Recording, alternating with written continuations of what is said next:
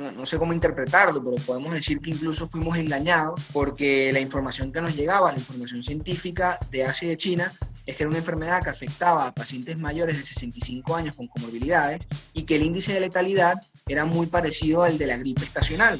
Giovanni Provenza, médico venezolano residenciado en España, es nuestro invitado del día de hoy. Como médico venezolano, crecí en una estructura sanitaria bastante precaria. ¿Cómo fue y cómo debería ser la reacción de los sistemas de salud ante una pandemia? Evidentemente en España no estaban acostumbrados al manejo de un colapso de este sistema de salud, de ver tan de cerca el número de muertes y de fallecidos. Fue un colapso global. Hola y bienvenidos a Proyecto Base en Podcast. Este es un episodio del ciclo de 16 conferencias titulado El mundo después del coronavirus, moderado por Boris Elneser, director de Proyecto Base.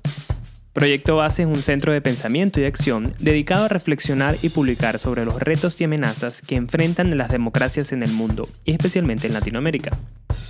En el episodio de hoy, Giovanni Provenza. Giovanni es médico cirujano, eh, está residenciado en Madrid, fue representante del Consejo Universitario de la Universidad Central de Venezuela, de donde egresó, y actualmente preside la Asociación de Médicos Venezolanos en España, eh, uno de los centros eh, de, de enfermedades y de fallecidos en el mundo. Espero que lo disfruten. A continuación, sistemas de salud frente a la pandemia, con el médico venezolano Giovanni Provenza.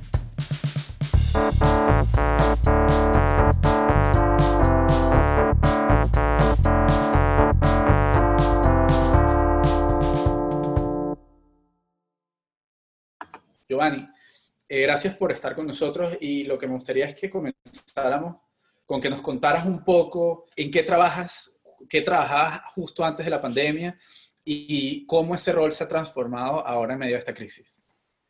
Bueno, fíjate, como muy bien comentabas, egresé a la Universidad Central de Venezuela, hice mi año de rural en el Hospital de Río Chico, luego hice dos años de residencia asistencial de traumatología en el Hospital Periférico de Coche, y en el año 2015 pues tomé la decisión de venirme para España. En España el proceso de inserción social y laboral pues evidentemente pues lleva su tiempo. Estuve un año, año y medio en todo el proceso de homologación y a partir de allí pues comencé a trabajar en distintos centros de salud, tanto públicos como privados, y actualmente me encuentro trabajando en uno de los principales hospitales del país, que es el Hospital Fundación Jiménez Díaz.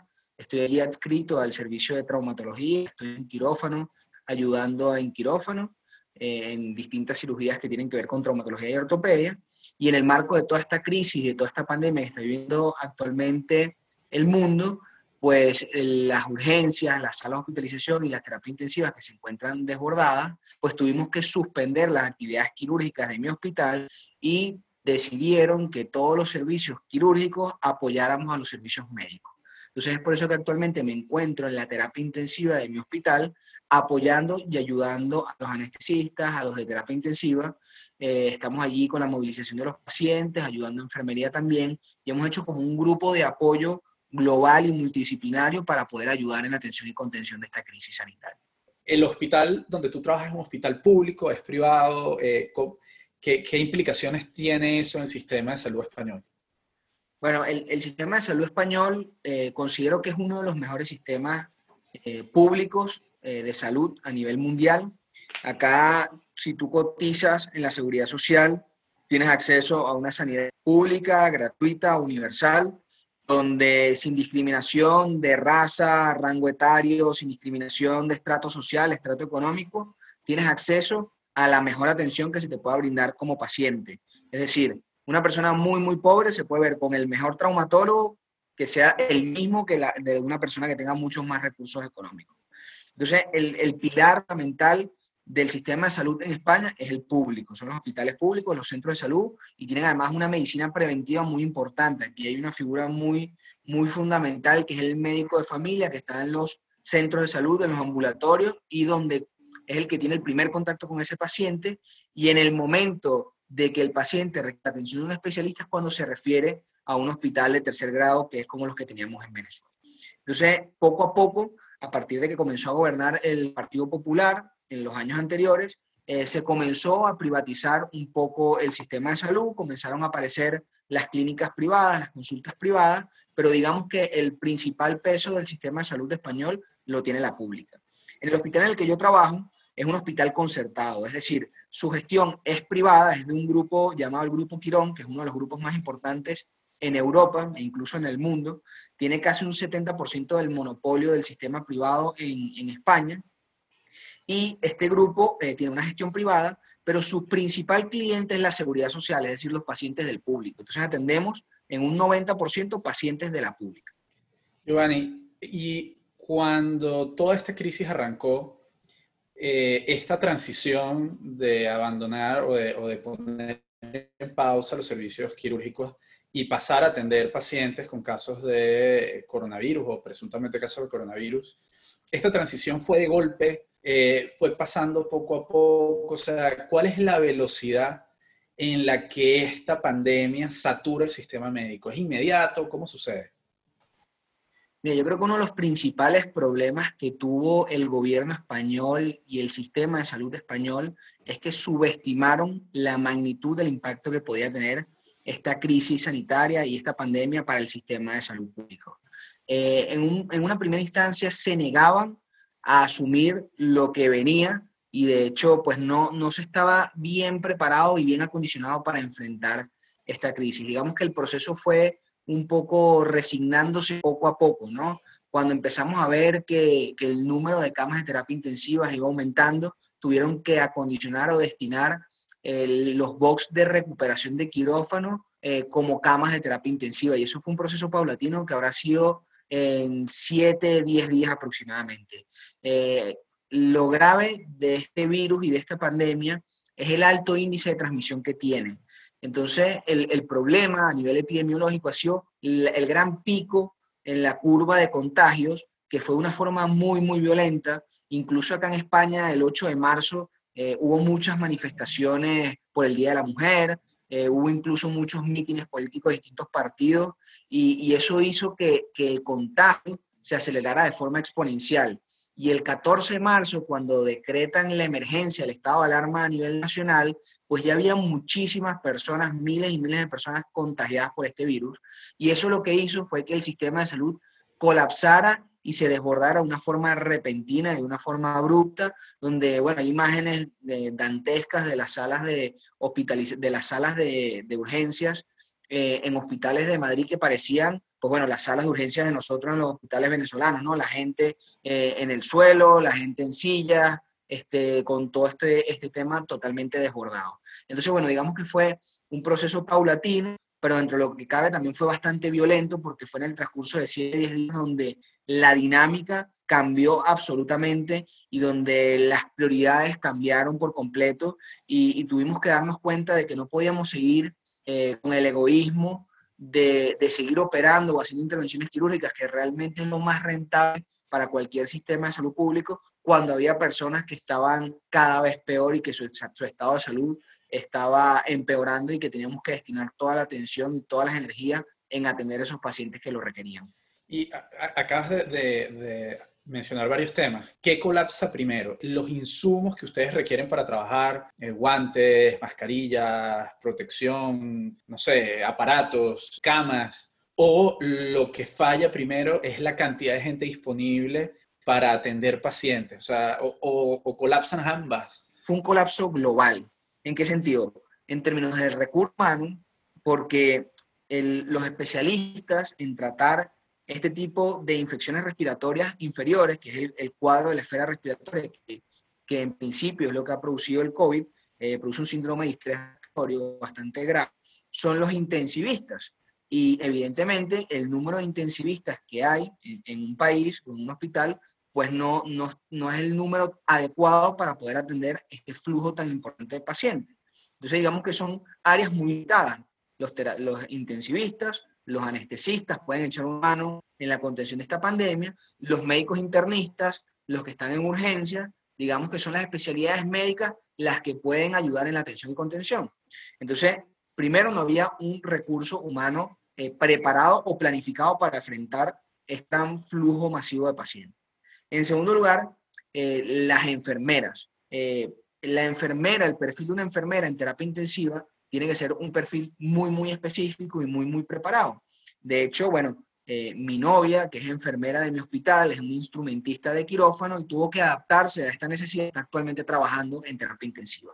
Entonces, bueno, evidentemente eso tiene una curva de aprendizaje porque no están formadas y preparadas para poder enfrentar a un paciente de este tipo y tuvieron que adaptarse sobre la marcha. Entonces, no solamente el recurso humano eh, que involucra a muchas más personas, ¿no? Un celador, un auxiliar de enfermería, sino también el material médico quirúrgico. Eh, vemos que el número de mascarillas, que además no son mascarillas quirúrgicas, las mascarillas sencillas que estamos acostumbrados a ver, se necesita un perfil de mascarillas mucho más específicos, que son, eh, según el estándar europeo, las FFP2 y FFP3, que filtran eh, de forma un 95% y un 98% respectivamente de las partículas. Entonces, no se contaba con, con ese recurso de mascarillas necesario.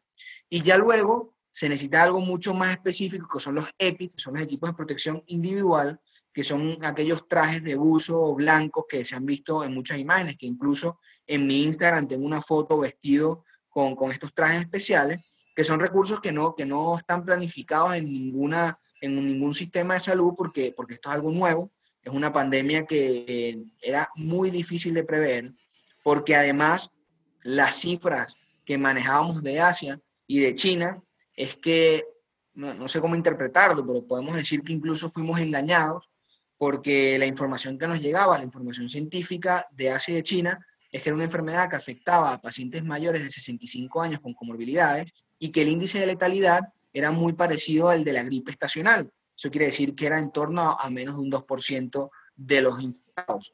Lo que estamos viendo con esta actual pandemia, con el COVID-19, que es el SARS-CoV-2, es que eh, está afectando a personas más jóvenes, incluso algunas sin enfermedades.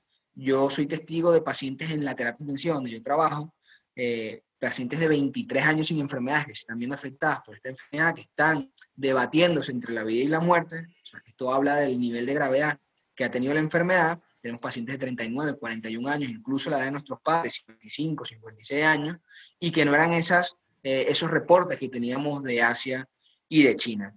Más allá de eso, el índice de transmisión de patogenicidad es mucho mayor y lo que se estimaba es que el 100% de los infectados, un 20% iba a requerir hospitalización y terapia intensiva.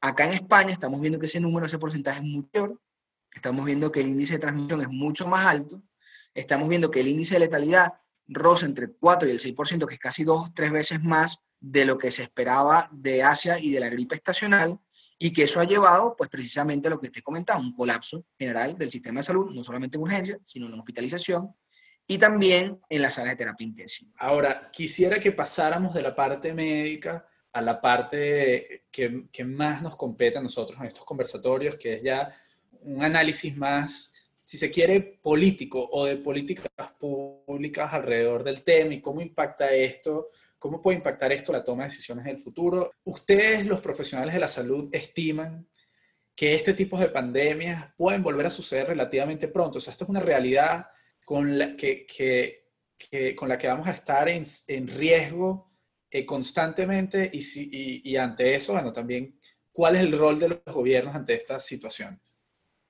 Mira, lo, lo primero que hay que decir es que esto va a marcar un antes y un después en la sociedad y en la forma de concebir el mundo tal cual como la tenemos hoy. Eh, el virus ha llegado para quedarse, incluso hay estudios de que hablan que en próximo invierno pues, puede haber un rebrote de esta enfermedad.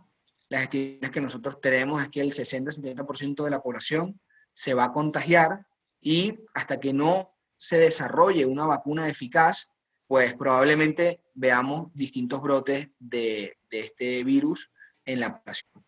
Entonces, al, marcar un antes y un después, yo creo que todos los sistemas de vigilancia a nivel mundial, que incluso la OMS, creemos desde nuestra humilde opinión que ha fallado a la hora de, de hacerle seguimiento y de hacer las sugerencias pertinentes con el manejo de esta epidemia, tiene que cambiar. Fíjate, esto, esto no es casual. Eh, ya se sabía y se preveía que el mundo podía ser víctima de una pandemia viral. Lo que pasa es que yo creo que todos los sistemas de vigilancia estaban enfocados en, la gripe estacional, específicamente en, una mutación de la gripe que es la gripe porcina, la gripe aviar, que han habido distintos brotes pequeños en los últimos años de estas dos eh, virus, de estos dos virus que han afectado, y se han logrado controlar de forma efectiva y eficaz. Esto que estamos viendo hoy probablemente se pueda volver a repetir con el mismo virus o incluso con algún otro virus. Entonces yo creo que, que la, la, materia de planificación tiene que estar enfocada en la preparación del recurso humano para poder ayudar en la atención y contención de una crisis sanitaria de esta magnitud y por otro lado en recursos económicos en la adquisición de materiales adecuados, de tener allí la planificación y, y hay muchas cosas que se pueden hacer para evitar que se tenga un impacto, un impacto de esta magnitud.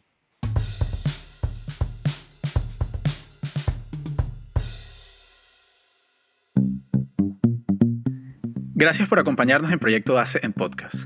Queremos exponerte ideas diferentes para repensar la democracia. Tendemos a dar por sentadas nuestras creencias al respecto y nuestro objetivo es debatir estas creencias en el contexto del mundo en el que estamos viviendo y el que está por venir.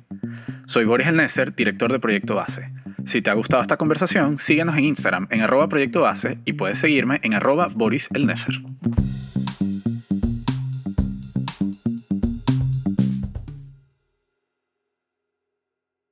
Hola, es Silvia Solórzano del equipo directivo de Proyecto Base. Desde ahora tenemos activo nuestro Patreon, donde podrás disfrutar por un aporte mensual de más actividades y contenido, así como participar en nuestros eventos. Podrás ingresar en patreon.com slash proyecto base. Te esperamos.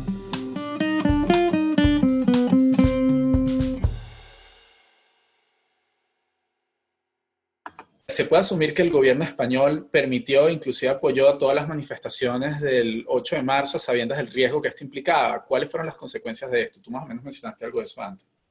Sí, hay muchas contradicciones a la hora de hacer un análisis de cómo el gobierno manejó la situación. Aquí hay una persona que es el encargado epidemiológico, que es una persona que tiene un currículum intachable, bastante excelente, que se llama Fernando Simón, que días previos a la manifestación nunca dio ninguna prohibición de que se llevaran a cabo eh, este tipo de manifestaciones o concentraciones, sabiendo o teniendo una información, ya no te digo de China, porque digamos que la, la, información de Asia y de China era muy difícil de interpretar, pero tenías allí un vecino, que es Italia, que se estaba viendo realmente afectado, que tenía una semana, semana y media de adelanto en cuanto a la crisis de la pandemia, y yo creo que tuvieron que haber sido mucho más rigurosos a la hora de tomar decisiones y de llamar a un confinamiento. El tema aquí, el debate, es como todo, ¿no? ¿Hasta qué punto eh, la crisis sanitaria está por encima de una crisis económica? Y España es un país que está sustentado por los autónomos. Hay muchas personas autónomas que necesitan salir a la calle para poder producir y darle de comer a sus hijos. Entonces, tomar la decisión como gobierno de mandar a la gente a su casa de forma prematura, sin que la gente viera el impacto del virus, porque ahora hay mucha más conciencia. Ahora todo el mundo tiene a alguien cercano que ha sufrido del virus, de la enfermedad, o que ha estado hospitalizado o que, o que ha fallecido. Hay, casos muy cercanos. Entonces, digamos que ahora hay mucha más conciencia. Entonces, tomar esa decisión de confinamiento, de mandar a la gente a su casa, a no producir, a, a, vivir de los ahorros durante un tiempo, un estado de alarma, yo creo que como político es muy difícil de tomarla. Pero no justifico bajo ningún concepto la irresponsabilidad y la forma en que manejaron estas circunstancias acá en España. ¿Qué rol han jugado los médicos venezolanos en esta situación? Bueno, nosotros hace tres años, en el año 2017, tuvimos esta iniciativa, nos juntamos un grupo de médicos venezolanos en España y viendo la situación y todo el proceso migratorio que tuvimos vivir cada, cada uno de nosotros, pues decidimos crear la Asociación de Médicos Venezolanos en España. Está conformada por más de 2.200 asociados en, en esta organización y, y bueno, lo que hemos hecho es ayudar con todo el tema del proceso migratorio, orientar con la homologación del título de medicina general, orientar con el reconocimiento de las especialidades médicas y ayudar con todo el tema de inserción social e inserción laboral. Esa es la labor que hemos venido cumpliendo a través de, de nuestra asociación. Hemos estado en contacto con las autoridades sanitarias, nos hemos puesto a disposición en el marco de esta crisis, de esta pandemia. El 13 de marzo emitimos un comunicado, se lo hicimos llegar a todas las autoridades sanitarias, donde ofrecíamos nuestro recurso humano para ayudar en la atención y contención de esta crisis sanitaria. A partir de allí establecimos unas mesas de trabajo con el Colegio Médico, con las Consejerías de Sanidad de las comunidades autónomas y con el Ministerio de Sanidad, y lo que hicimos fue poner a disposición nuestra base de datos que está conformada por estos 2.200 médicos para ayudar en la atención. Y tenemos testimonios de distintos colegas que están ya trabajando en centros de salud, en hospitales, incluso en un recinto ferial que es el IFEMA, que queda cerca de en Madrid y donde se habilitaron con una capacidad de 5.000 camas, actualmente están operativas 1.300 para atender este gran aluvión de pacientes y este colapso que había en general del sistema de salud. No solamente nos hemos limitado a que el voluntariado o aquellas personas que cumplían con todos los requisitos se insertaran en el sistema de salud pública, sino que hemos logrado también acelerar los procesos de homologación de los títulos de medicina general, acelerar el, proceso de revisión de expedientes de las especialidades médicas, sobre todo aquellas afines a esta pandemia, y por otro lado, también algo muy importante, hemos acelerado los procesos de regularización de los estatus migratorios de muchos sanitarios que no podían trabajar por una traba eh, migratoria. Entonces, bueno, yo, yo creo que eh, esto que hemos logrado acá en España eh, marca un precedente bastante importante. Incluso creo que el gobierno de España, en ese sentido, ha sido los más inclusivos a nivel mundial porque tenemos testimonios de países como Estados Unidos, donde es muy difícil que un médico se pueda insertar al, sistema de trabajo americano. Eh, tenemos testimonio de distintos colegas también en Chile, en Colombia, en Latinoamérica, donde ha sido muy difícil eh, aportar ese recurso humano en la ayuda de esta crisis sanitaria. Entonces, en ese sentido, estamos muy contentos de lo que hemos logrado desde la asociación, de la mano con el Ministerio de Sanidad Español, porque se han prestado y han puesto su disposición para que muchos colegas se puedan ver beneficiados. Incluso hay un decreto donde antes no se, no se permitía eh, trabajar en el sistema público nacional y ahora de forma transitoria y de forma excepcional sí que podemos integrarnos a trabajar. Entonces es un trabajo bastante arduo, estamos en comunicación constante con el Ministerio de Sanidad y es algo de lo que me siento bastante orgulloso de lo que hemos logrado acá. En Felicitaciones eh, y además vi unas declaraciones que hiciste la semana pasada eh, porque han habido noticias también de algunos gobiernos locales eh, solicitando médicos cubanos. Eh, y entiendo que eso fue un tema que, que trataste. ¿Nos podrías comentar brevemente de, de, qué va el asunto? Sí, el, la, lo más complicado ha sido en Italia, donde también tenemos un colectivo importante de médicos, incluso la mayoría italo-venezolanos de, de ascendencia italiana, con esa nacionalidad que se encuentran allí y donde homologar el título de medicina general es imposible. O sea, te ponen una cantidad de trabas burocráticas eh, muy difíciles de superar y tenemos muchos médicos allí trabajando de cualquier otra cosa menos de médicos. No sé, aprovechando esta crisis, pusimos a disposición también del gobierno italiano, de Conte, del partido Cinque Stelle, que es un partido de, izquierda muy cercano al, al, gobierno de Maduro, incluso Italia es uno de los pocos países de Europa que no reconoce al gobierno interino de Guaidó, y no, no estuvieron eh, con la disposición de aceptar más de 150 médicos que le pusimos a disposición para ayudar a la crisis y tomaron la decisión de traer médicos cubanos eh, que llegaron bajándose el avión con propaganda política, fotos de Fidel Castro, incluso ninguno habla italiano y bueno, más de la propaganda política del comunismo por el mundo. El sistema de salud público eh, versus el sistema de salud privado, ¿hay alguno que es superior? ¿Qué consideraciones tienes de cara al futuro y a la atención particularmente este, de este tipo de crisis? Yo en cuanto a este debate sobre el sistema público y privado, yo soy mucho más pragmático.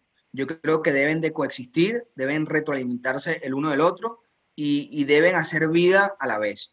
Eh, yo creo que un sistema de salud público universal y gratuito es necesario, sobre todo para favorecer aquellas comunidades más desfavorecidas, valga la redundancia, que no tienen los recursos económicos y que probablemente han tenido trabajos dignos con un salario bastante escaso. Y por otro lado, creo que también tienes que dar la posibilidad a aquellas personas que desean contratar un seguro privado o que tienen más recursos económicos de tener acceso a, a una medicina, por decirlo así, mucho más elitesca, con mucho más prestigio, con mucho más, como dicen postureo, eh, y que puedan coexistir ambas. Yo creo que el peso eh, mayoritario del sistema de salud lo debe controlar el Estado, pero debe permitir de que exista un sistema privado porque si no, es imposible controlarlo. Lo mínimo es que tengamos una, una vacuna efectiva no en menos de 12 meses. Es difícil imaginar un país como Venezuela paralizado así por todo ese tiempo. Yo creo que no solamente Venezuela, difícil imaginarse cualquier país paralizado por tanto tiempo. ¿Crees que tengamos que salir de la cuarentena y llevar nuestra vida conviviendo con el virus? ¿Sería una medida acertada? ¿Qué opinas de, toda esta, de todas estas cosas? ¿En qué momento liberar la, la cuarentena? Mira, yo, yo hace poco escuché a un médico diciendo esto y, y, lo apoyo totalmente, ¿no? En el momento que los médicos jugamos a ser profetas, la mayoría de las veces nos equivocamos. Eh, saber cuánto tiempo vamos a estar en cuarentena o cuánto tiempo va a durar esta fase de la pandemia es muy difícil definirlo. Yo creo que hay que apelar por la conciencia social, con la conciencia colectiva, ser responsable, eh, hacer caso de la opinión de los expertos en, base de cómo se vayan evolucionando los hechos. Como te comentaba, las estimaciones que un 60-70% de la población se va a infectar de este virus y hasta que no tengamos una vacuna, eh, pues probablemente el riesgo va a seguir allí. Esperamos que con la tecnología y con los avances que hay actualmente esa vacuna se pueda desarrollar a la brevedad posible, cumpliendo siempre los estándares de seguridad necesarios para eso. Y eh, las medidas sociales, como te comentaba, esto va a marcar un antes y un después. La forma de concebir el mundo y de relacionarnos va a cambiar. Eh, hemos visto imágenes en Asia y en China donde la gente convive con su mascarilla en las calles, en los transportes públicos y probablemente Europa y Estados Unidos pues vaya a evolucionar a esas conductas sociales de distanciamiento, de protección y de prevención. Por otro lado, en Venezuela, bueno, evidentemente Venezuela es una situación mucho más compleja. El sistema de salud en Venezuela no está preparado para afrontar una crisis de esta magnitud. Hoy hablaba con, con José Manuel Olivares, diputado, eh, haciendo un análisis más o menos de, de la situación en Venezuela. Eh, se cuentan solamente con 220 respiradores, camas de terapia intensiva para poder afrontar esta crisis. Estamos hablando de que hay 150 mil afectados en, en España, eh, que evidentemente pues ese número en Venezuela puede ser una realidad y que hay que combatir el, el buscar un equilibrio, ¿no? Porque en Venezuela la mayoría de las familias viven del día a día y, y llevamos ya semanas de confinamiento y hasta qué punto la sociedad o la familia venezolana eh, de las clases sociales más bajas están en la capacidad de afrontar esta, este confinamiento y de afrontar este, esta cuarentena, ¿no? Sin recursos económicos, sin dinero y, sin poder llevarle el pan y la comida a sus hijos. Entonces, hay que ver de qué manera se va a manejar esta situación en Venezuela. Eh, yo estoy sumamente preocupado por cómo se puedan desenvolver, desenvolver, las cosas allí y esperamos que por algún milagro pues esto se pueda controlar y no tenga el mismo impacto y magnitud de lo que ha pasado en España. Una pregunta, eh, ¿por qué ha habido toda un, una corriente de información en, obviamente, medios digitales, pero medios digitales serios, no estoy hablando de memes, eh, que hablan de que uno de, de los factores de mayor éxito en algunos países para controlar la pandemia ha sido sus altos niveles de testeo. Eh, ¿Es eso así? ¿Es el testeo para luego poder eh, aislar a ciertas personas o ese tipo de, trabajos? ¿Es en verdad lo que ha hecho que países como Corea del Sur o Alemania o Chile hayan sido tan exitosos en contener la pandemia o tiene que ver con otras variables? Yo, yo creo que, que el, es la mezcla, ¿no? Es un enfoque global del manejo de todo esto y yo creo que esto va a servir de experiencia para futuras pandemias. Eh, no solamente el hacer pruebas diagnósticas de forma eficaz y rápido, porque evidentemente para tú poder tomar decisiones epidemiológicas, para poder contener la enfermedad, tienes que saber cuántas personas están infectadas, quiénes están infectadas, porque si no lo sabes, estás luchando contra una enfermedad a ciegas. Entonces, evidentemente, importantísimo hacer los test de diagnóstico para poder aislar a aquellas personas que dan positivos. Por otro lado, el distanciamiento social, el mantener unos metros eh, de distancia con, con las personas, eh, el confinamiento, el tener unas medidas de higiene adecuadas, el lavado de manos, el no tocarse la cara, el toser o estornudar con la parte interna del codo, son cosas que parecen muy, muy tontas, pero que en realidad tienen una repercusión bastante importante y que hay que cumplirla. En países como Asia, pues evidentemente el distanciamiento social es mucho más marcado que en países como España, donde estamos acostumbrados a saludarnos de dos besos, en estar en un bar de cañas y, y de tapas, y en Venezuela, donde estamos acostumbrados a tocarnos. Entonces, esos componentes sociales también hacen que la evolución de la enfermedad parece una tontería, pero sí que tienen que ver. Me gustaría que me hablaras de dos o tres países que te parezcan casos interesantes de estudio, tanto positivos como negativos, o sea, ¿qué, qué realidades crees que, que, se debe, que debemos estar viendo? ¿Y dónde crees tú que van a estar los debates del futuro? Es decir, de, con respecto a la parte médica, ¿es un debate entre privatización estatización? ¿Es un debate sobre cómo te preparas para, para pandemias? ¿Es un debate sobre que la OMS tenga un rol más protagónico? ¿Hace falta otra institución? Eh, ¿Deben los, cada país intentar cerrarse más en términos de las decisiones que toma? ¿Ustedes desde España sienten que la OMS ha tenido una labor positiva o negativa? ¿Cómo lo es? Eso con respecto a la OMS y el tema del multilateralismo. Y bueno, te dejo la pregunta en el aire de una vez. Yo creo que muy bien decías ahora, uno de los países ejemplo en el manejo y en la atención y contención de esta crisis sanitaria, sin duda Sur Corea. Eh, Corea del Sur ha sido uno de los, países que mejor lo ha manejado y yo me quedaría más bien con los países que peor lo han manejado. Yo creo que el Reino Unido, eh, junto a España, incluso me atrevo a decir que Estados Unidos ha sido los países más irresponsables a la hora de transmitir una información en tiempo, en el timing adecuado a, su población, habla de, de, lo mal manejado que ha sido esta crisis. En cuanto a la OMS, hay el debate abierto actualmente sobre el manejo de, esta crisis.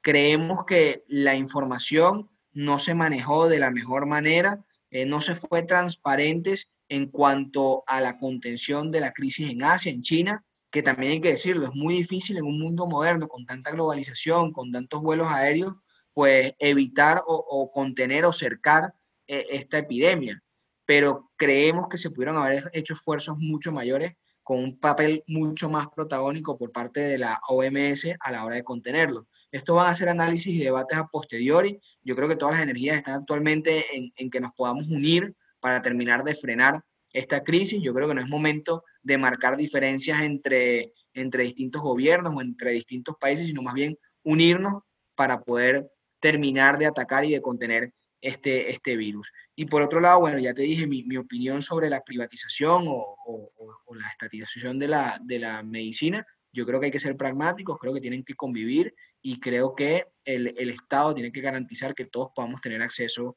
a la salud de forma gratuita y universal. ¿Cómo crees que va a afectar esto a los profesionales de la salud en términos de relaciones con los pacientes, términos psicológicos? Eh, se habla de mucho en algunas regiones de estrés postraumático. ¿Qué, qué esperas? Qué, ¿Qué conversaciones tienen ustedes con respecto a cómo va a tener que preparar esto al personal de salud para el futuro? ¿Y, y hacia dónde crees que va el tema de, de la cura? ¿Va a ser, ¿Es una vacuna o hay medicamentos que efectivamente van a poder solucionar este en cualquier enfermedad infecciosa eh, hay que tratarla desde dos puntos de vista. Un punto de vista profiláctico y preventivo, en este caso a través de una vacuna, que lo que hace es evitar que la población se contagie del virus. Esto es una forma preventiva. Y el tratamiento se está utilizando en una primera fase antivirales, hidroxicloroquina, y en una segunda fase están utilizando esteroides en altas dosis y el tocilizumab, que es un medicamento específico contra la interleuquina 6, entonces, bueno, esto ha sido evidentemente por la poca evidencia científica y el poco tiempo que ha habido para estudiar la enfermedad, un poco de ensayo y error en cuanto al manejo y el tratamiento de la enfermedad. El tratamiento que se está aplicando ha evolucionado y estamos viendo que el pronóstico ha mejorado mucho y es lo que de una u otra forma nos da esperanzas para, para seguir trabajando. Entonces, en cuanto a la parte, el, el manejo del personal sanitario, yo como médico venezolano crecí en una estructura eh, sanitaria bastante precaria, donde nosotros teníamos que responder y resolver con lo que había y no con lo que se debía. Y, de una u otra forma, en esa medicina de guerra, un hospital donde teníamos que atender a muchísimas personas en un escenario de guerra, a muchos heridas por arma de fuego, heridas por arma blanca, totalmente sobresaturados, en, en condiciones totalmente precarias, pues de una u otra forma uno se hace inmune a, esa realidad y pierdes de una u otra forma la sensibilidad, ¿no? Lo cual también te permite pues poder ejercer la medicina de una forma mucho más tranquila, serena y segura para poder brindarle lo que necesita tu paciente. Evidentemente en España no estaban acostumbrados al manejo de, un colapso de este sistema de salud, de ver tan de cerca eh, el número de muertes y de fallecidos y evidentemente el personal sanitario está afectado Incluso, bueno, un ejemplo, como, como te comentaba, mi novia es enfermera y evidentemente pues está sufriendo este estrés postraumático, le cuesta conciliar el sueño en las noches, tiene pesadillas, o sea, sido una situación bastante delicada que evidentemente pues va a traer repercusiones a futuros para todo el personal sanitario. Mira, Giovanni, ¿algún tema más que quisieras tocar para no dejar pasar la oportunidad que estamos hablando contigo? Algo que te parezca importante, que la gente que le interesa el mundo que viene después del coronavirus deberíamos estar reflexionando. Yo, yo lo que te comentaba, yo creo que esto tiene que marcar un antes y un después en la mente de, de todos nosotros. Creo que hay que apelar mucho más a la conciencia colectiva, dejar de un lado el individualismo y enfocarnos en las cosas importantes y en los pequeños detalles de la vida. Yo creo que es momento de reflexionar en, en, el marco de toda esta cuarentena y de darnos cuenta, bueno, lo frágil que puede llegar a ser el ser humano y que por otro lado la vulnerabilidad, ¿no? De que no importa eh, tu raza, tu rango etario, tu estrato social, tu condición económica, cualquiera puede sufrir y puede fallecer de una enfermedad, de algo tan sencillo como un virus. Y, que esto tiene que marcar la sensibilidad del ser humano de sacar lo mejor de nosotros ante estas circunstancias y, de verdad eh, dar muestras reales de, afecto, como lo hemos recibido acá en España, de personas que están colaborando, de personas que se han sumado a hacer donativos importantes. Acá es de verdad eh, impresionante a las 8 de la noche como sale todo el mundo a sus balcones a aplaudir a los sanitarios. Es una imagen bastante bonita y yo creo que esto va a ser un cambio en positivo para todos los, no solamente los venezolanos, sino para en general a toda la sociedad, de, concebir el mundo de otra manera y de priorizar la conciencia colectiva por encima de lo individual. Mil gracias y, y, nos veremos en otra ocasión. Gracias a ti, Boris, porque sé que has sido un luchador y que has estado siempre construyendo cosas en torno a, a, tu equipo y espero que el día de mañana estos sean recuerdos en positivo y que podamos construir una mejor Venezuela juntos, que podamos dar lo mejor de nosotros y lo que hemos aprendido en el extranjero para reconstruir nuestro país. Gracias, Giovanni. Giovanni Provenza, médico venezolano residenciado en España, en lo que fue parte del ciclo de 16 conferencias titulado El mundo después del coronavirus, moderado por Boris El Nesser. Si te gustó, puedes suscribirte a este podcast y puedes encontrar más contenido en proyectobase.org, siguiéndonos en Twitter e Instagram, arroba Proyecto Base. Este podcast es producido y editado por Federico Santelmo y coproducido por Silvia Solórzano. Gracias por acompañarnos. Hasta la próxima.